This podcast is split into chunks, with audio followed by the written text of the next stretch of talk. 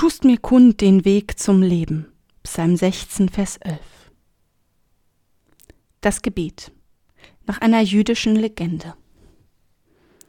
Ein Rabbiner durchquerte ein Dorf, ging in den Wald, und dort am Fuße eines Baumes betete er. Und Gott hörte ihn. Auch sein Sohn durchquerte dieses Dorf. Er wusste nicht mehr, wo der Baum war, und betete also an irgendeinem Baum. Und Gott hörte ihn. Der Enkel des Rabbiners wusste weder, wo der Baum war, noch wo der ganze Wald war. Er ging zum Beten in das Dorf, und Gott hörte ihn. Der Urenkel wusste weder, wo der Baum war, noch der Wald, noch das Dorf. Aber er kannte noch das alte Gebet. So betete er zu Hause, und Gott hörte ihn.